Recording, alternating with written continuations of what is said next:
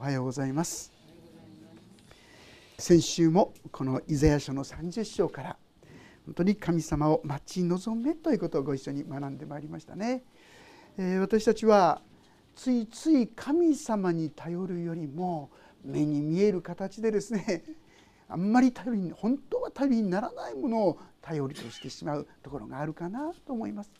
まあ、現実にはこのイザヤ書30章の内容はですねアッシリアという国が攻めて攻め込んできた時に神様に頼れというのに彼らは神様に頼らないでエジプトの守りの中にいるから大丈夫だ。俺たちは守られるんだ。みたいな間違った安心感を持とうとした。それに対してそうじゃないんだよ。神様に頼ることこそあなた方にとって必要なことなんだよ。そういうことを学ばせていただいたわけです。ところが人々は何て言うでしょうか。10節のですね言葉を読みますとこんなふうに書いてありますね。彼らは預言者に見るなと言い先見者にはこういう我々について正しいことを幻で見るな。我々に心地よいことを語り騙し事を予言せよ。道から外れ道筋からそれ。我々の前からイスラエルの聖なる方を消せ。ねびっくりですよね。神様を消せ。神の声なんか関係ない。まあ表立ってこう言われるとそうだなと思うけども心の中で皆さんこういうふうに思ってることってあると思いませんか？なんかうるさいなもう聞きたくないよっていうかね。自分の考えの方がいい。そんなふうにして真剣に神の言葉に向かおうとしない。それが私たちの姿かな。そしてついには神を消せ。まあ、ここまで言うものに対してですね神様は何て言ってるでしょうか。15節を意味しますとイスラエルの聖なる方神である主はこう言われた。立ち返って落ち着いていればあなた方は救われ。静かにして信頼すればあなた方は力を得る。もうああしたらいいこうしたらいいああやったらいいこうやったらいいもう右往左往してですね忙しく動き回ってしまう。私たちもですねなんか不安なことがあったり嫌なことがあってもうどうしようどうしようどうしようってわけでもう右往左往してしまうことが多いんじゃないでしょうか。でも立ち返って静かにすれば立ち返って落ち着いていればあなた方は救われる。間違えちゃいけない。頼りにならないものをですね。あれこれあれこれ、えー、つまみ食いしたりですねそこにこう心を向けるんじゃない。本当に頼りになる方に目を向けなさい。静かにしていれ。信頼すればあなた方は力を得る。神様の前に出て神様から慰めや励ましをいただくとそうだ大丈夫だ。神様がいるじゃないか。そうやって落ち着いて平安でですね生きることができるようになる。そう教えてくださったわけですがユダの人たちは何て言ったでしょうか？次の言葉。しかしあなた方はこれを望まなかった。分かっちゃいるけどんなこと言ってらんないんだよ。今こうしなきゃああしなきゃってわけでですね神様に信頼したり頼ったりするにもとにかく目の前で今できることはもうガサガサガサガサやってしまっていよいよ落ち着きがなくなって不安になってしまう。これが私たちの歩みとなってしまっていることがあるんじゃないか。彼らはそれで16節あなた方は言った。いや私たちは馬で逃げよう。そういうならあなた方は逃げてみよう。また私は早馬でと言った。そう言うならあなた方の追っ手はなお早い。一人の脅かしによって千人が逃げ五人の脅かしによってあなた方は逃げる。ついには残る山が山の頂の旗座を丘の上の鳩のように旗のようになるね。ならやってみなさい。実際にはそれがどんなに愚かな道でどんなに不安や恐れにですね苛まれる生き方か。そして最終的にはもう旗ぐらいしか残らないというですね惨めな哀れな状況のことを語っておられるわけであります。私たちはそう聞いていても本格的に神様にというところに心がなかなか定まらないのではないかと思うんですね。そんなユダヤ人たちに神様は何て言うでしょうか。もうお前たちはいつまで言ったら分かるんだ。もうお前たちはダメだなんて言うかなと思うところですが18節前回も読んだところですがそれゆえ主はあなた方に恵みを与えようとして待ちそれゆえ憐れみを与えようとして立ち上がられる主が義の神であるからだ。幸いなことよ主を待ち望むすべてのものは。それゆえだそうです皆さん。お前みたいたちなものはもうダメだ。それゆえあんたたちは自分でもう立っていくことができない。分かってるよ。それゆえ神ご自身が立ち上がって。まあ私たちは今なら分かりますね。イエス様が十字架の道を歩んでくださって私たちに救いの道を備えてくださった。本来ならもうお前たちは何ていう神様に対する不信を続けるんだ。裏切るんだ。そう怒られて仕方ないのにそれでも神様は懲りないでと言いましょうか。私たちを何とかして救い出そうとするこれが皆さん神様の許しであり愛なんですね。本来ならもう到底神様から受けることができないと思われるそれでも神様は私たちを見捨てないこのことにしっかりと立っていきたいと思います。どんなに安心してですねこの神様なら大丈夫だ神様に頼ることがどんなに大切かということがですね分かってくるのではないかと思います。それだけではありません。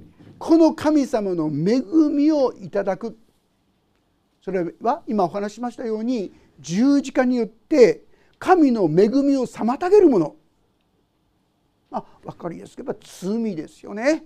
神に逆らうそういったものは全部十字架でそれを清め去ってくださった。許してくださった解決してくださっただからこんないい加減な反抗するものであってもなお恵みを受けることができるっていうんですよ。因果応報じゃないんですよ皆さん。神の愛は因果応報を超えてそれでも注がれる恵みだということなんです。恵みというのは受ける資格のないものが受ける本来なら私はそんな恵みに預かれるはずがない。そういうものに注がれる愛。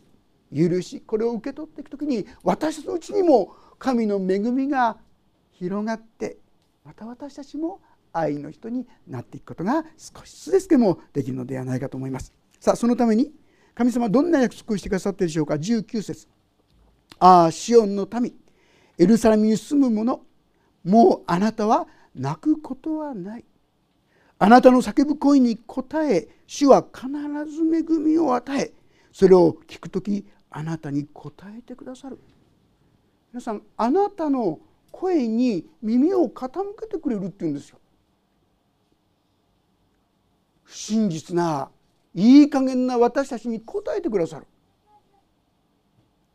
ダメなことを百も承知でそのために十字架にかかっただから私はあなたにそれでも恵みを注ぐことができるって言うんですよ。祈りに応えられるっていうのは本当に幸いですよね。でも祈りに対してですねでも私はあんまり祈りに応えられてないんですけどとかね私が祈ってもどうやらダメみたいとかですねそういう方結構いるんじゃないかと思うんですが皆さん神様はそれでも私たちに注ぐってるんですよ。どうして？先ほど言いましたようにそれを妨げるのは罪のみですよね。もし私たちがこの神様の許しと愛を本当に受け取っていくならばあなたの祈りも聞かれる。あえて言うならばもしかすると神様が特別に皆さんに示してくださっている罪をですねあえて告白しようとしない時にこういう時にはちょっと祈りが応えられない可能性がありますね。全ての罪を告白しないと私たちはそんな恵みいただけないと普通考えますよね。でもね本当神様が示してくださっているので一時に一つか二つの罪なんですね。そうです。私は確かにそういう愚かなことをしました。愚かな思いを持ってます。傲慢です。もうインチキです、まあ、いろんなことで正直に神を前にそれ認めたらそれでいいんですよ。神様トントンと皆さんと叩いてちょっとずれてないか？とかね。あなたこのことはやっぱりもうそろそろ清めて告白してもいいんじゃないか？とか。無理な要求なさいませんよ。皆さんが分かってる。内心分かってるんです。ああこれねこれ。正直に神様そうです。私はこれなかなか解決できないんです。でもこれ私の罪ですって。神様の前に正直に持っていけばいいんですよ。でもあえてそれを拒んでると確かに祈りを聞いてもらえないかもしれませんね。神様が示してくださっていることそのことは確かにあります。そういうところがあります。正直に神様に認めていくならば神様は私たちの祈りにも耳を傾けてくださるんですね。私の好きな御言葉の一つがですね「私を呼べ」ってご存知ですか？エレミア書33章に「私を呼べ」そうすれば私はあなたに答えあなたの理解を超えた大いなることをあなたに告げようと言ってくださってますよ。別のところにはあなた方が与えられないのはあなた方が求めないからだとも言ってますよ。あんまり真剣じゃないんですよね。真剣に祈るならあなたの祈りは聞かれるんですよ聞かれているんですよ。神様それに応えようとしてくださってる恵み深い方だからです。いやいやでも私はね本当に答えられてないんですよって方ちょっと一人の方の証をですねあの詩をですね読ませていただきます。ニューヨークのですねリハビリテーションセンターというところに壁にこの言葉が書いてあるんですけどね南北戦争の時の無名の戦士の祈りっていうふうにね名が付けられているようですけどもこんなふうに書いてるんです。大事をなそうとして力を与えてほしいと神に求めたのに慎み深く従順であるようにと弱さを授かった。より偉大なことができるように健康を求めたのにより良くことができるようにと病弱を与えられた。幸せになろうとして富を求めたのに賢明であるようにと貧困を授かった。世の人々の称賛を得ようとして権力を求めたのに神の前にひざまずくようにと弱さを授かった。人生を享楽楽しんで楽喜んでですねそうしようとあらゆるものを求めたのにあらゆることを喜べるようにと命を授かった。求めたものは一つとして与えられなかったが願いは全て聞き届けられた。神の御心に沿わぬものであるにもかかわらず心の中の言い表せない祈りは全て叶えられた。私はあらゆる人の中で最も豊かに祝福されたのだ。不思議だしですね。何一つ求めたけど答えられなかった。ここは私たちも似てるところがあるかもしれませんね。罪をそのままにして祈るとあまり答えられないかもしれないでも私たちの願った本当の願いそれを祈った本当の意味においては答えられたとこの人言ってるんですよ。皆さんもよくですね自分の祈り答えられなかった祈りに目を心をですね沈めて考えてみると本当にその祈りが答えられることが正しかったかふさわしかったかというとそうじゃないことがたくさんあるんじゃないでしょうかね。まあ、例えばそれこそ皆さんもう私の命取ってくださいって祈ったこと結構あるんじゃないでしょうか。神様もそれに応えなくてよかったですよね。苦しいから助けてほしいそんな願いでしょうね。神様は私たちが祈ってる通りに応えるとは限りません。でも本当の意味でそのことを願ったその心は理解してくださってるんですよ。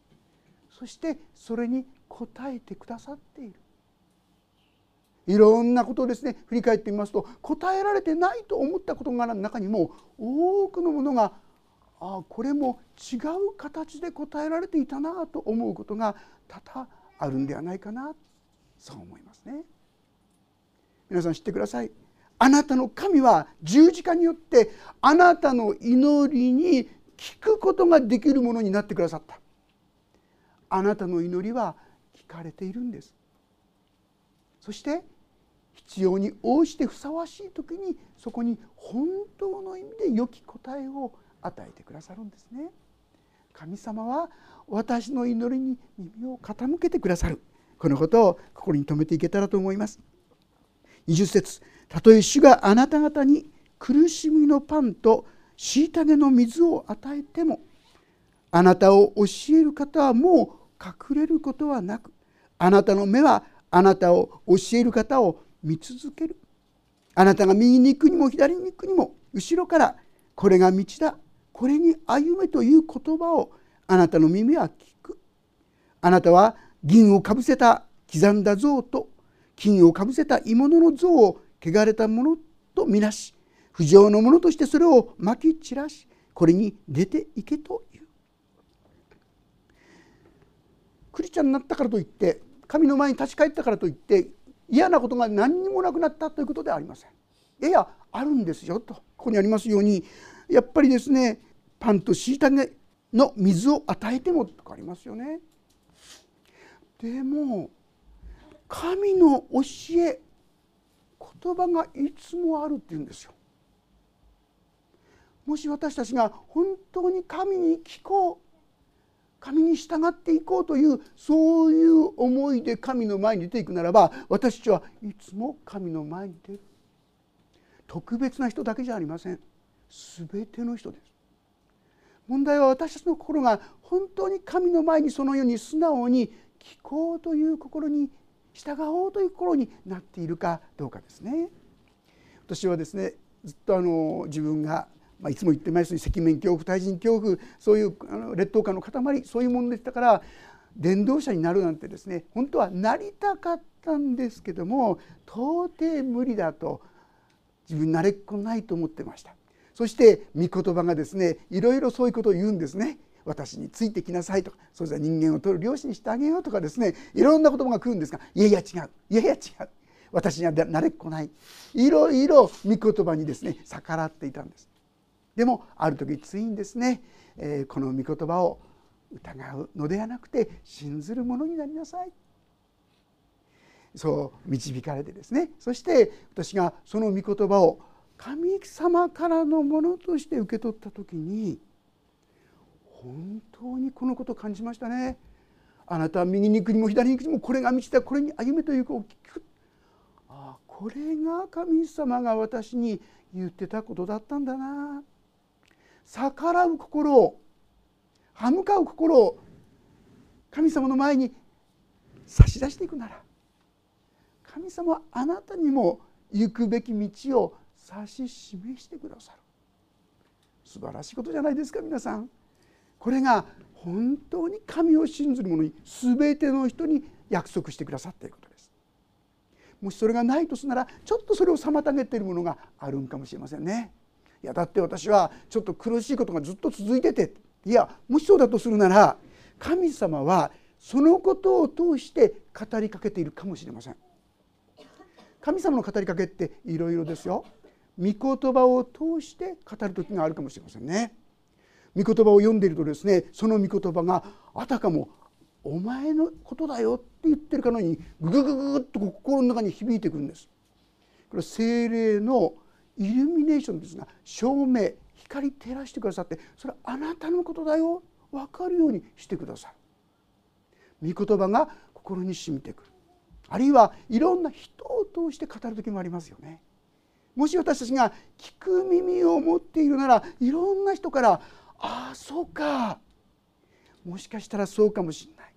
いろんな示唆をいただくことができるかもしれない。あるいはですね物事困難がずっと続くとか苦しいことがいろいろもしかしたら神様はそのことを通してほらこれもこれもこれも同じことでしょう。そこにはあなたの妬む心が裁く心が問題でないかとかね。いろんなことを語っている可能性があり私がそういった神様の御声に耳を傾け始めるとああ神様はこんな風に言ってたんだな導いてくださってたんだな。神様の御声が聞こえるようになってくる。三条の説教の中にですね心の清いものは幸いです。その人は神を見るからですって言葉があります。まあすごいね。心清くなったら神様見えるんかってね。まあ、というよりもこれはですね本当に神様の前に自分の罪を告白し主の前に純粋になっていく時に主がなさっておられる今言った主が語っておられるそういう言葉がことがだんだん感じ取れるようになってくる分かってくるんですよ。だからそれは特別じゃない誰にでもなんですからそれがないとするならどうか私にも語ってくださいまた語っていることが分かるようにしてくださいと素直に主に求めていくことが大切ではないでしょうか。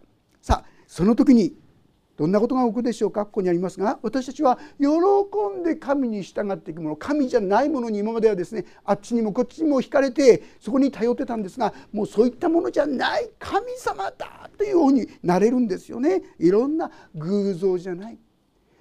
人間が作った神本当の神様に従っていきたいという気持ちがその人一人に与えられていくわけです。そして23節24節。あなたが土地にまくあなたの種に主は雨を降らせてくださる。そこでそれでその土地の産する植物はみずみずしく豊かである。その日あなたの家畜の群れは広々とした牧場で草をはむ。土地を耕す牛やロバはしゃべりや熊手でふるい分けられた。味の良いマグサを食べる。実際生活の中においても神の祝福が注がれるんですよ。ということですよ。もし私たちが本当に神の御声に聞き従っていくならば不思議に不思議に守られていろんなことが恵まれて祝福されていくこういう経験をするんですよ。どうしてですか？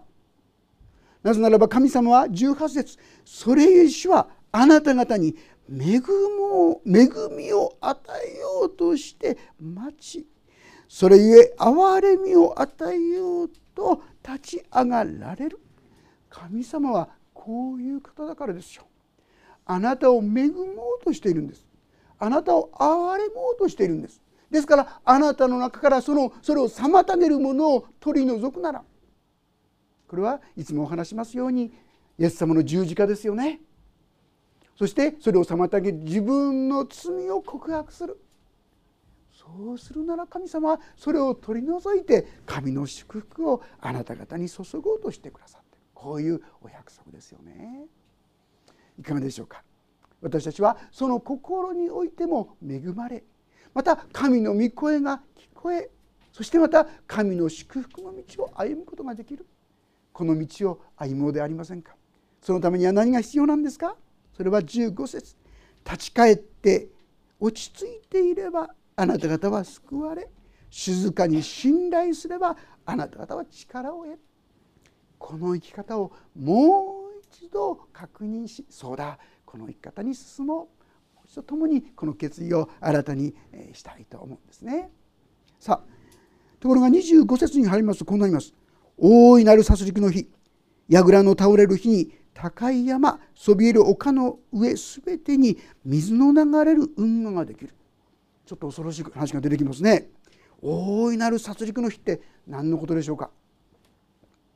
これは皆さん、まあ、いわゆるハルマゲドンですよね。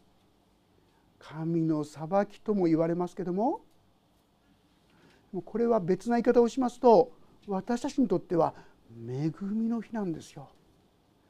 神様の大いなる祝福が注がれる日ですよ。その日に私たちは栄光の体に変えられて天に行くことができる。祝福の中に私は歩むことができるんですよ。今私はこの地上でのですね栄光節水と言いましょうか。よかったな悪かったないろんなことで悔やんだり嘆いたりまた喜んだりしてますけども私たちには永遠の祝福がもう用意されている。それを待ち構えている。私はこの日をしっかりと見つめて今日という日を歩むことができたらなと思うんですね。いつも言いますが皆さんがですね私は天国を垣間見た日のことをですね皆さんの叫び声を聞きたいなって思ってるんですね。なんて言うでしょうか「おお本当だよ」とかね「すごい」とかねそれがあなたを待ってるんですよ。今の地上でのいろんな多少の苦しみそれも私たちのためにいたずらに苦しみがあるんじゃないんですよ。神私たちがもっと神様の前に整えられた清められたもっと神の祝福を受けることができるものとなるためのしばしの戦いが困難があるんですね。そのことを思う時に私たちは本当に大いなる神を期待することができるんじゃないかと思います。皆さんの試練が大きければ大きいほど別な言い方をしますと祝福も大きいって考えていいと思いますよ。ああそっかこんだけあるから神様どんなことを用意してくれてるかな。そういうことができるかなと思います。このその日はですねそびえる丘の上すべてに水の流れる運河ができる。山や丘の上にですね運河なんかできないでしょ。水の流れなんかできないでしょ。この終わりの日にはご存知でしょうか。あの視界にですね流れ込む清い川が誕生するんですよね。また反対にですね地中海にもその清い水が流れ込むんですよね。素晴らしい、まあ、天変地異と言いましょうか。それが起こる神の祝福の技がその時に起こるんですね。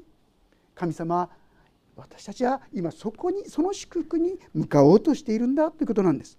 そしてさらに26節。主がその民の傷を包みその打たれた傷を癒される日に月の光は太陽の光のようになり太陽の光は7倍になって7日分の光のようになる。皆さん私たちが地上で味わった多くの苦しみや悲しみや傷痛みそういったものに全く癒しが与えられる。素晴らしいですね。これが約束ですよ。そしてその日に私たちは驚くばかりのまばゆいばかりの神の光の中に輝きの中に招き入れられるんですね。このことをしっかりと受け取って握って歩むクリスチャン生活と今日も嫌だったな。明日もまた苦しいなってこう歩むのとどっちがいいでしょうね。私は神様が備えてくださっている。恵みを注ごうとしてくださっている。この約束にしっかり目を留めてあこの主の道を歩ませてもらおう。そのように共に決断することができたらなそう思います。コリントの手紙の第23章を挙げてもう終わりにしまいたいと思いますが第2コリントの3章16節からお読みします。コリントの手紙の第23章の16から18です。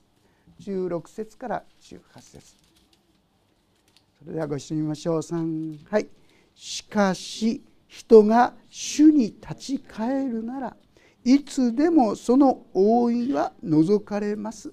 主は御霊です。そして主の御霊がおられるところには自由があります。私たちは皆覆いを取り除かれた顔に鏡のように主の栄光を映しつつ栄光から栄光へと主と同じ形に姿を変えられていきます。これはまさに御霊なる主の働きによるのです。私たちはこの日常生活のあらゆる機会に主をもう一度思い返してみたいと思います。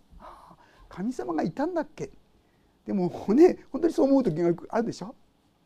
あらゆる時に「あ神様」と言って主に祈りの声をですね上げることですよね。そしてイエス様が全ての罪を十字架でもう担ってくださった。今私はこの神様の恵みをいただくことができるものとされた。ここに立っていく時に私たちも栄光から栄光へと変えられていくというんですね。この恵みの世界に私たちも本当に預かっていきたいと思います。そしてやがての日には大いなるこの輝きの中に私たちも迎え入れるんですね。この日をしっかり見ながら共に前に向かって進んでいきたいと思います。お祈りをいたします。天の神様私のために御子イエス・キリストを送ってくださって私たちの一切合切の罪を汚れを醜いものを自己中心を十字架につけてくださり日々その罪の中に歩みますのになお許し続けていてくださり恵みを与えようとしてくださっていることを感謝します。あの法と息子が神様何もかも自分勝手に使い果たした中でなおこの子供を本当に毎日毎日待ち焦がれたあの父親のように私たちを待ち続ける神様であられることありがとうございます。どうぞこの神様にもっと信頼して神様と共に歩む我らとさせてくださるようにお願いします。どうぞ祝福が栄光がもっともっと豊かにお一人一人のうちに注がれますようにお願いします。御手に委ねます。イエス・キリストの皆によって祈ります。アーメン。もうしばらくそれぞれに応答の祈りを自分ご自分の言葉で応答の祈りをお捧げいただければと思います。